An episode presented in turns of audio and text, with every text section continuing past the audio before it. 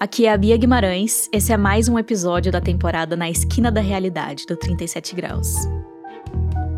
E hoje a gente começa numa esquina real, no centro de Recife. Talvez o cruzamento da Rua Nova com a Avenida Dantas Barreto, ou da Avenida Conde da Boa Vista com a Rua Gervásio Pires. Basicamente, qualquer esquina da região central cabe nessa história.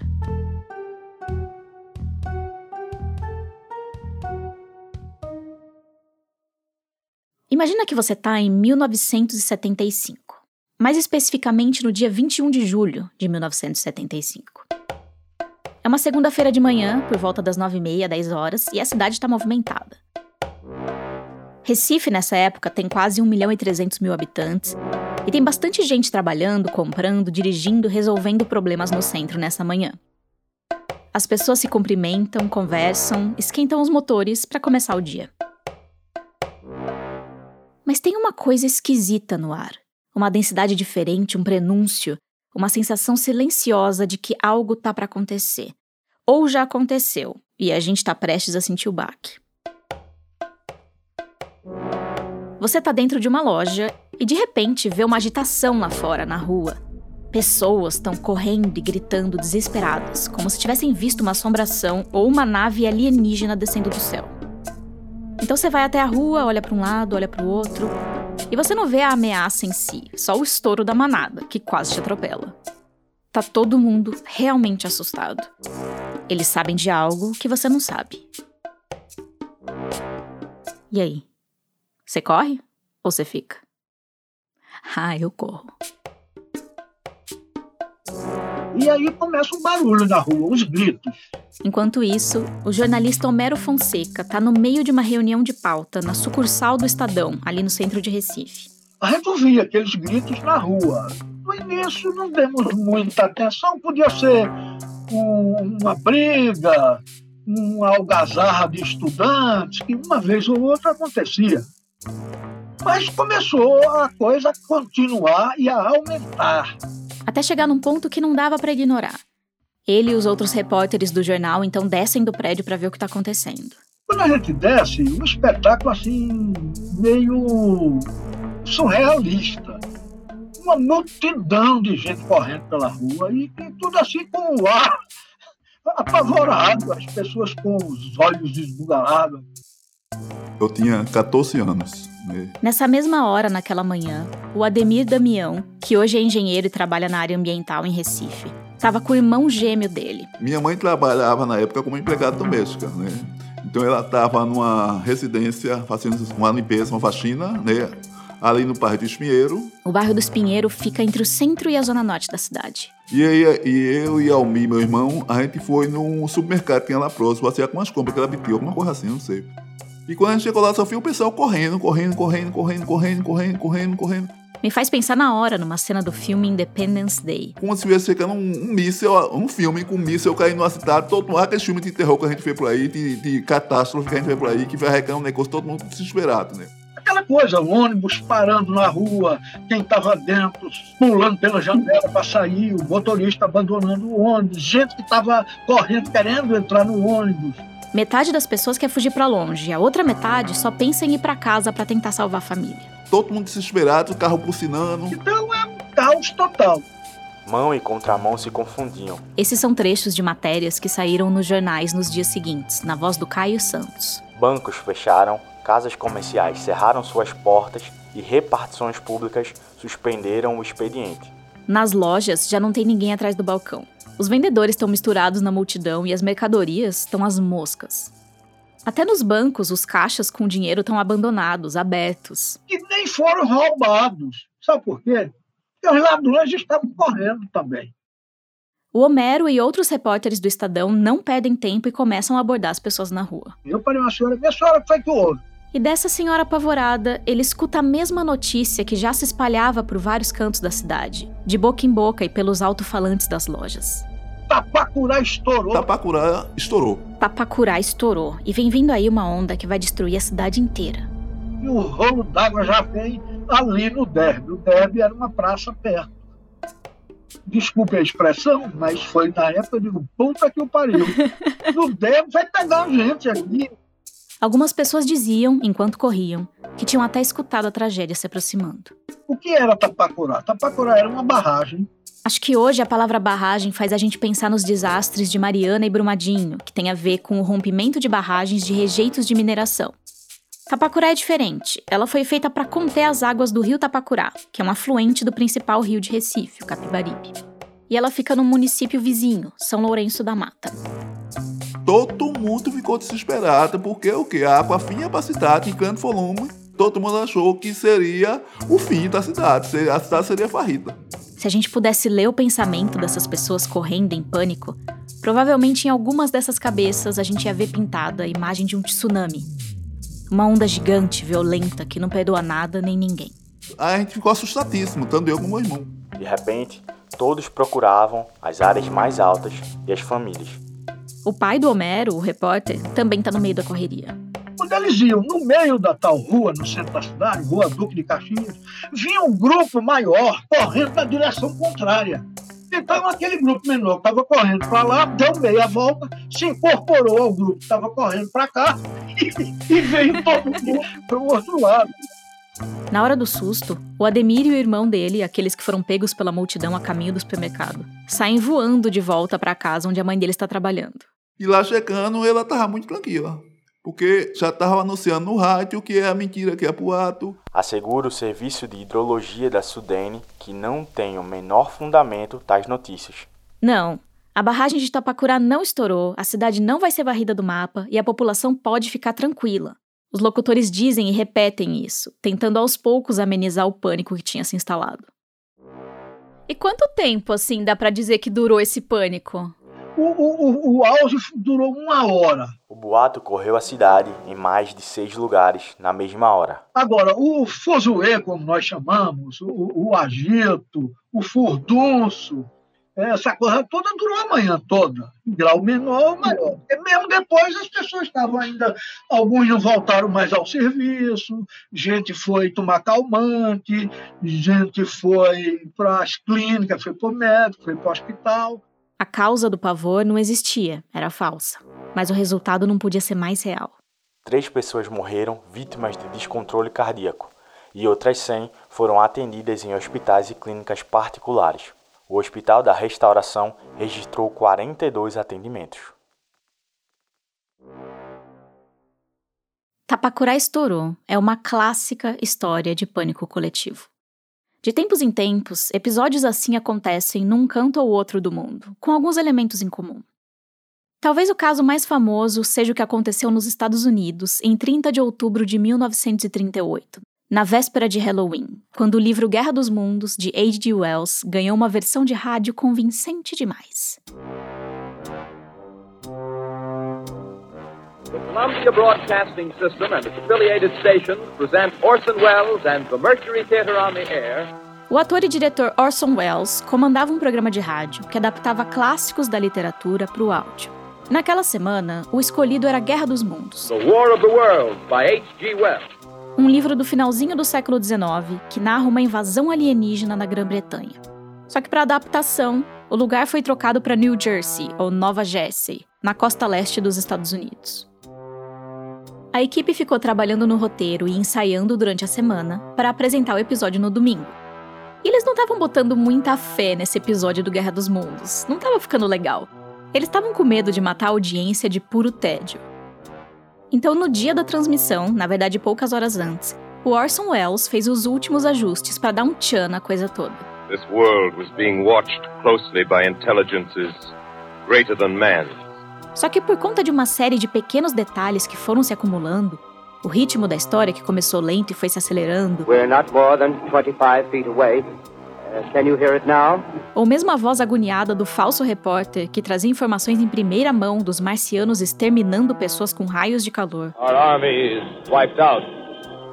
Artillery, Air Force, everything wiped out. This may be the last broadcast tudo isso. Deixou aquela ficção com muita cara de realidade. Ainda mais para quem ligou o rádio no meio do programa, sem saber direito o que estava acontecendo. E o resultado foi que muita gente acreditou que alienígenas realmente estavam invadindo a Terra e destruindo New Jersey e os arredores. De certa forma, escutar a descrição do pânico fictício no rádio foi como ver com os próprios olhos a multidão correndo apavorada. Então foi gritaria, trânsito e desespero para todo lado, como aconteceu em Recife naquela manhã de 1975. É uma coisa, viu, Beatriz, muito convincente, muito contagiante você ver um grupo em pânico. O Homero Fonseca não só era jornalista em 75 e viveu de perto o episódio de Tapacurá, como ele também escreveu um livro contando essa história. O livro chama Tapacurá Viagem ao Planeta dos Boatos e faz relação com outros vários casos e pesquisas sobre pânico coletivo ao redor do mundo. Uma das coisas do boato e das reações das coletividades é o estouro da boiada. Quando o primeiro boi lá na frente, os primeiros, estouram e dão-se a correr sem motivo, a boiada toda vai atrás. As semelhanças são muito visíveis, mas eu fiquei pensando que tem pelo menos três diferenças importantes entre o caso de Recife e o de Nova Jersey. A primeira é que, no caso de Tapacurá, a solução veio do rádio e não o problema. Quem estava com o rádio ligado e atento nas notícias foi quem menos caiu na pegadinha.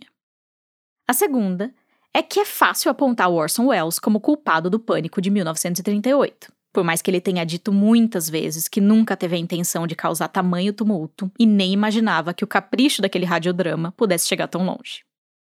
Mas em histórias como a de Recife, achar um culpado não é tão fácil.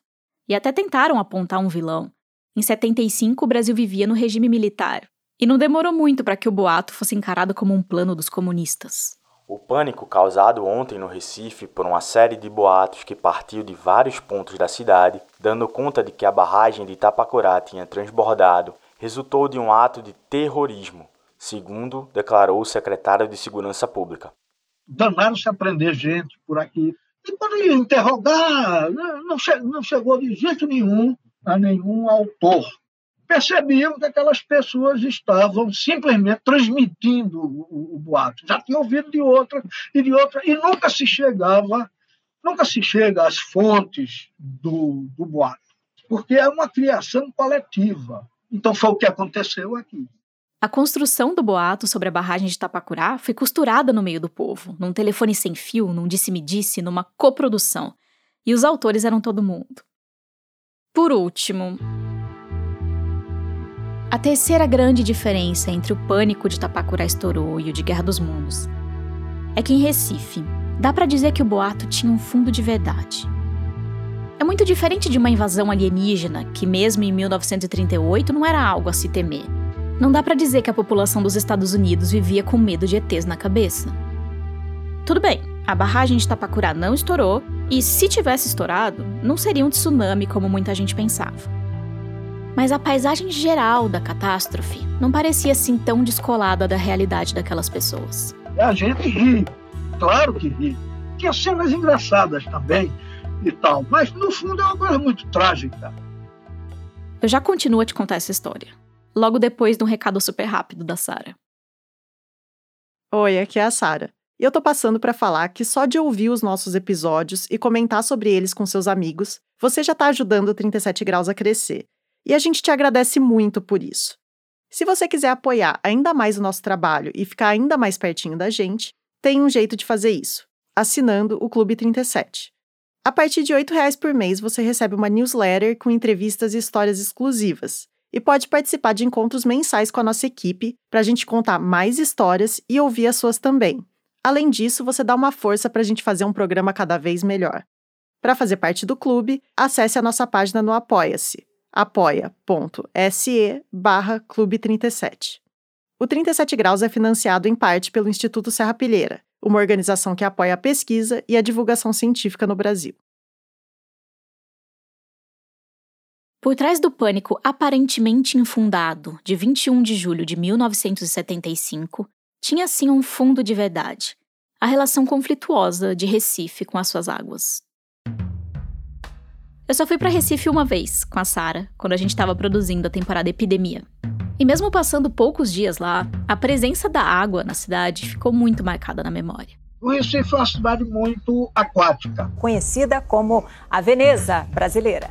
Além do mar, Eu logo lembro da gente cruzando pontes, passando pelos rios, vendo o mangue de longe. A cidade tem dois grandes rios, que é o Beberibe e o Capibaribe, e mais três rios menores. E não sei quantos canais naturais e artificiais. Hoje a gente vê o que fica exposto, mas dá para tentar imaginar como era o lugar antes de virar uma metrópole. Uma teia aquática em cima da qual a cidade se expandiu. Recife é chamada de cidade anfíbia, terra e água se misturam. E quando chove, vem problema. Que quanto mais foi ficando habitada, mais as enchentes começaram a se tornar problemáticas. Elas passaram a fazer parte da história da cidade, as enchentes e suas tragédias. O livro do Homero conta que em 1869, quando Recife tinha 90 mil habitantes, o transbordamento dos rios já era grave, a ponto do imperador Dom Pedro II solicitar estudos de obras para melhorar a situação. Mas nada foi feito. E as cheias devastadoras continuaram a se repetir de tempos em tempos. 1897, 1914, 1920, 1924, 1960, 1965, 1966. Cada vez era maior. 1966. Essa foi das brabas. Desde 1966, quando centenas de vidas foram ceifadas, que o povo do Recife fica intranquilo quando chega o inverno, especialmente as famílias que residem às margens dos rios. Eu me lembro quando eu era pequenininho, é, mamãe tirando a gente de casa porque tinha uma cante cheia que estava checando.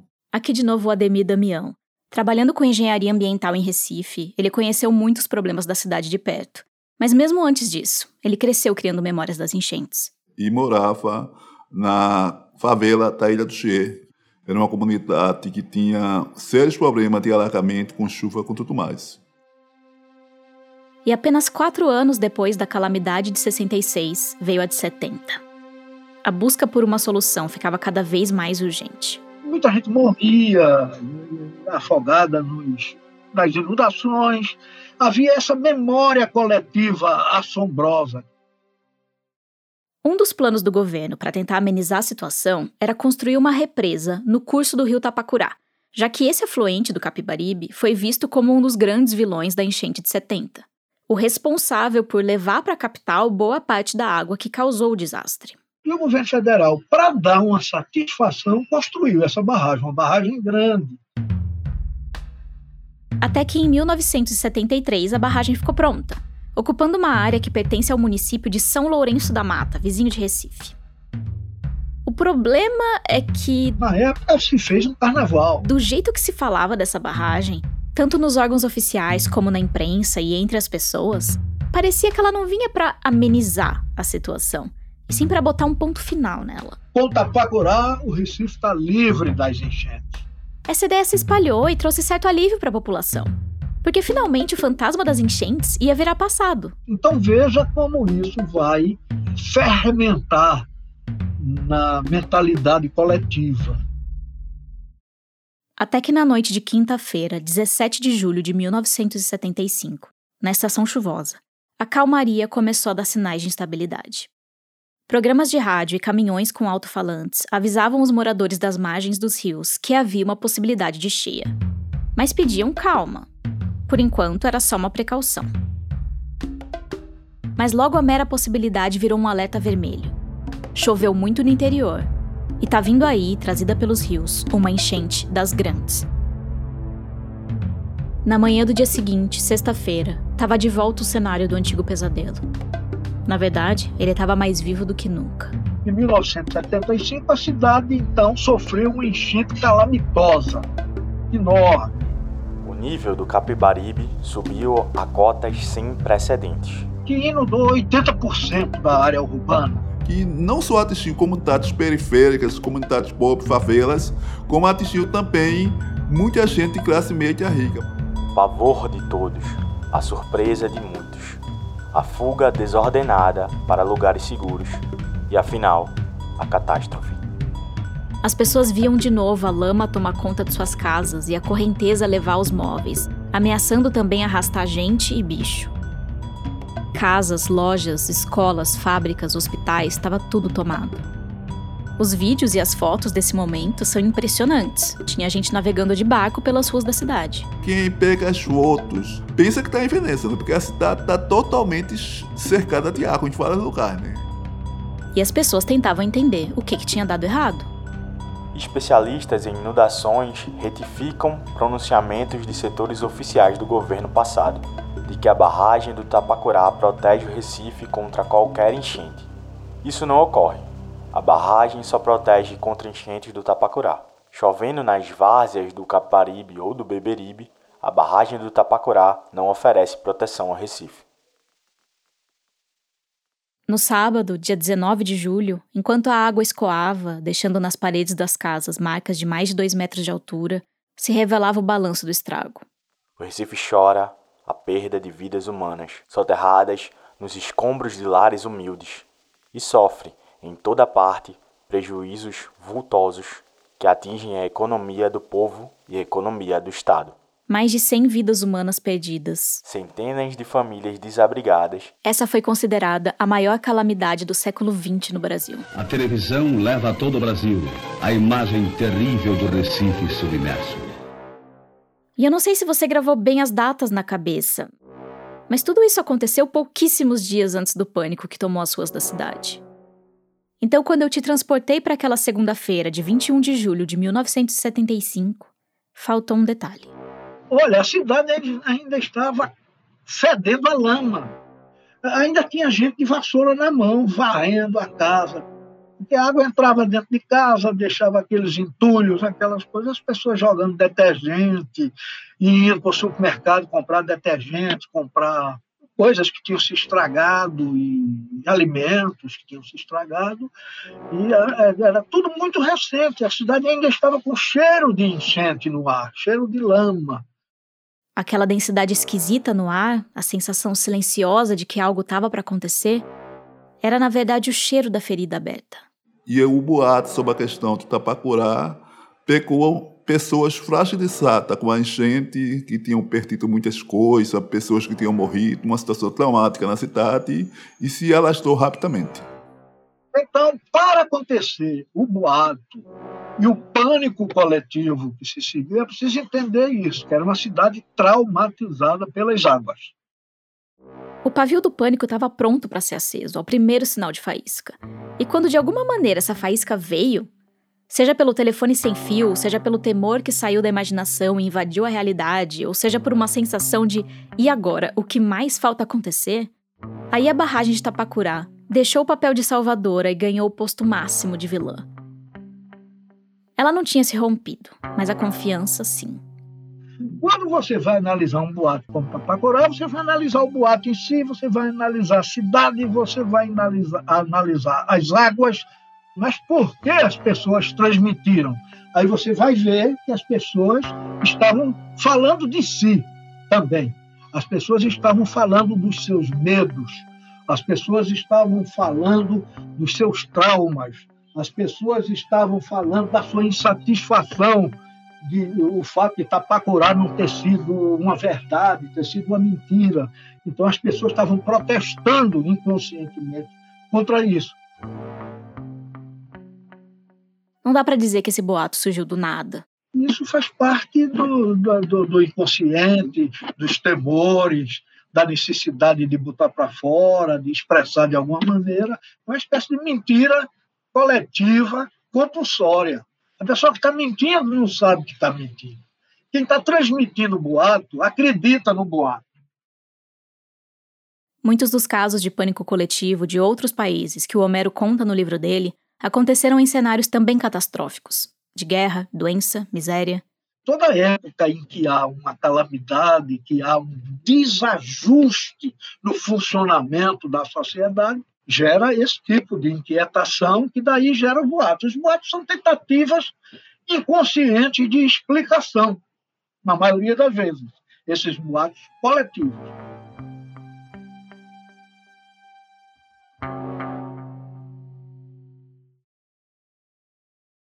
Mais de 45 anos depois, a relação entre Recife e as suas águas não é mais a mesma. Algumas coisas mudaram.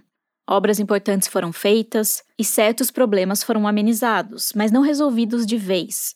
Pessoas ainda vivem em áreas vulneráveis e sofrem com alagamentos e deslizamentos nos anos mais chuvosos. Alguns problemas são comuns de uma grande cidade brasileira e outros são bem particulares de Recife. Não é à toa que é a terra do Mangue Beat. Chico Science, Nação Zumbi, da lama ao caos.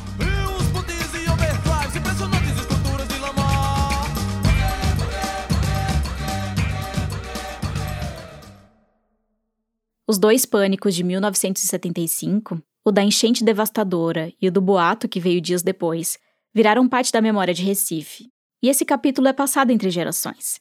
Aliás, quem me contou essa história pela primeira vez foi uma pessoa que nasceu em 1986 e não viveu nada disso. Mas a minha mãe perdeu tudo nessa cheia. Ela chegou, tinha mais de um metro de água dentro de casa. Essa é a Ana Terra, que é comunicadora em Recife e apresenta o podcast Chá com a Impostora. Então eu cresci ouvindo muitas histórias da cheia que, enfim, foi a cheia do boato, né? A cheia da água e a cheia do boato. Então, a, gente... a Ana não viveu o caos original, mas ela lembra muito bem do remake, a versão 2.0 que tentou deslanchar em maio de 2011. Em 2011, no, no inverno mais pesado, aconteceu que a barragem do Carpina, essa que é realmente no rio Capibaribe e é maior do que a, a de Itapacurá, começou a, a, a, sangrar, como se diz, quando a água passa por cima do paredão. E aí, quando ela chega nesse ponto, ela já não sustenta muito uma enchente.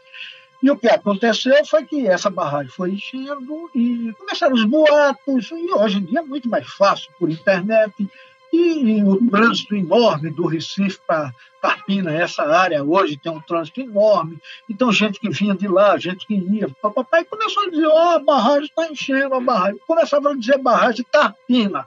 Depois, a barragem de Tapacurá. Por quê? Porque o nome Tapacurá estava gravado na memória. É, a gente nunca perdeu esse espírito, né, de Tapacurá estourou de virar a, a comporta de Carpina para Tapacurá estourou foi um pulo. Então foi uma loucura, foi trending topics no Twitter. Comerciantes fecharam as portas até um shopping parou. Trânsito complicado, aulas foram suspensas, o tumulto foi grande. E aí eu me lembro que eu trabalhava em agência de publicidade na época e a sorte é que eu tinha ido para uma, uma, uma reunião mais perto da minha casa. E aí eu tava meio que de home office.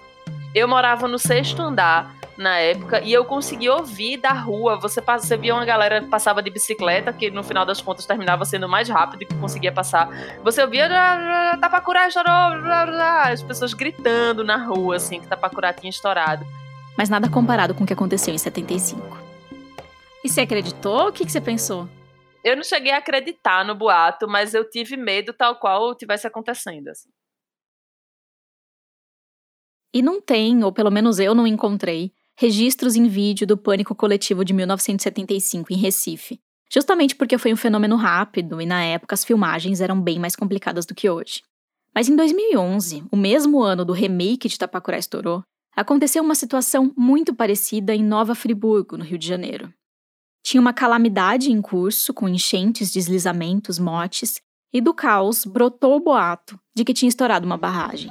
Maristo, olha, a gente estava conversando, conversando com o Guilherme antes da nossa entrada ao vivo, o que a gente viveu foi um clima de pavor coletivo, né? Eu estava seguindo na área central. Diferenças de tempo e espaço à parte, é, assistir as reportagens sobre esse outro episódio é como dar uma espiada na cena de 75. E aí a gente ouviu uma pessoa gritando: tá inundando tudo lá embaixo, tá inundando Essa reportagem é da Rede Globo. E que se tratava de, uma, de um rompimento de uma barragem. Aí a gente viu é, carro dando marcha ré, os motoristas seguindo na contramão. E no momento do pânico, tinha gente fugindo do hospital com um soro ainda na veia. Uhum. Gente correndo do hospital de qualquer jeito para fugir. Parte da nossa equipe, uh, do pessoal do Rio de Janeiro, subiu um morro que tem logo aqui atrás da prefeitura e se escondeu num cemitério que fica numa área alta para poder escapar.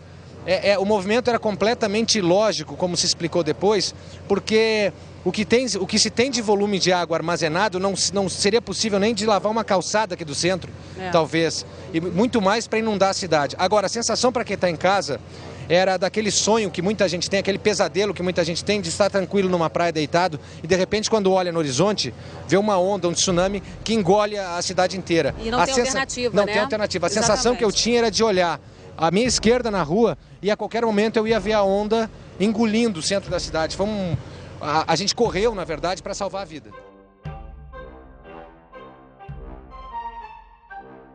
De tempos em tempos parece que surgem as condições perfeitas de temperatura e pressão para uma história dessa romper a barreira da realidade e se espalhar assim.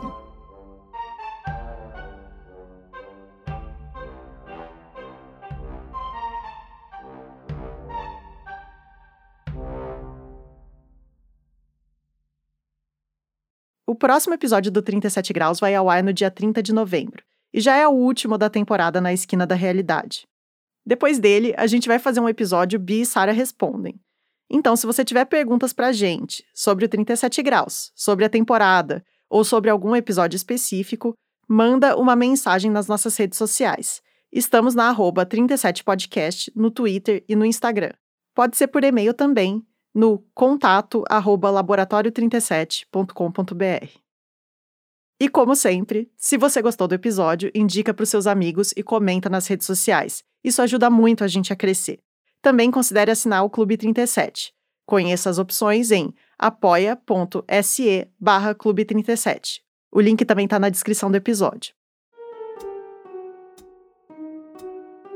O 37 Graus é uma produção do Lab 37. A gente tem apoio do Instituto Serra Pilheira, que financia a pesquisa e a divulgação científica no Brasil. A produção, o roteiro e o desenho de som desse episódio são da Bia Guimarães. A trilha sonora é do Gabriel Falcão e a ilustração de capa é do Estúdio Rebimboca. O Caio Santos não só foi a voz dos arquivos de jornal, como também ajudou na produção entrevistando o pai dele, o Ademir Damião. O Caio também faz podcast e tem uma produtora, Segue a arroba Caio Griot no Twitter ou no Instagram para conhecer mais. É Caio Griot, G-R-I-O-T. O link do livro do Homero Fonseca e outros materiais de referência do episódio estão no nosso site, 37grauspodcast.com.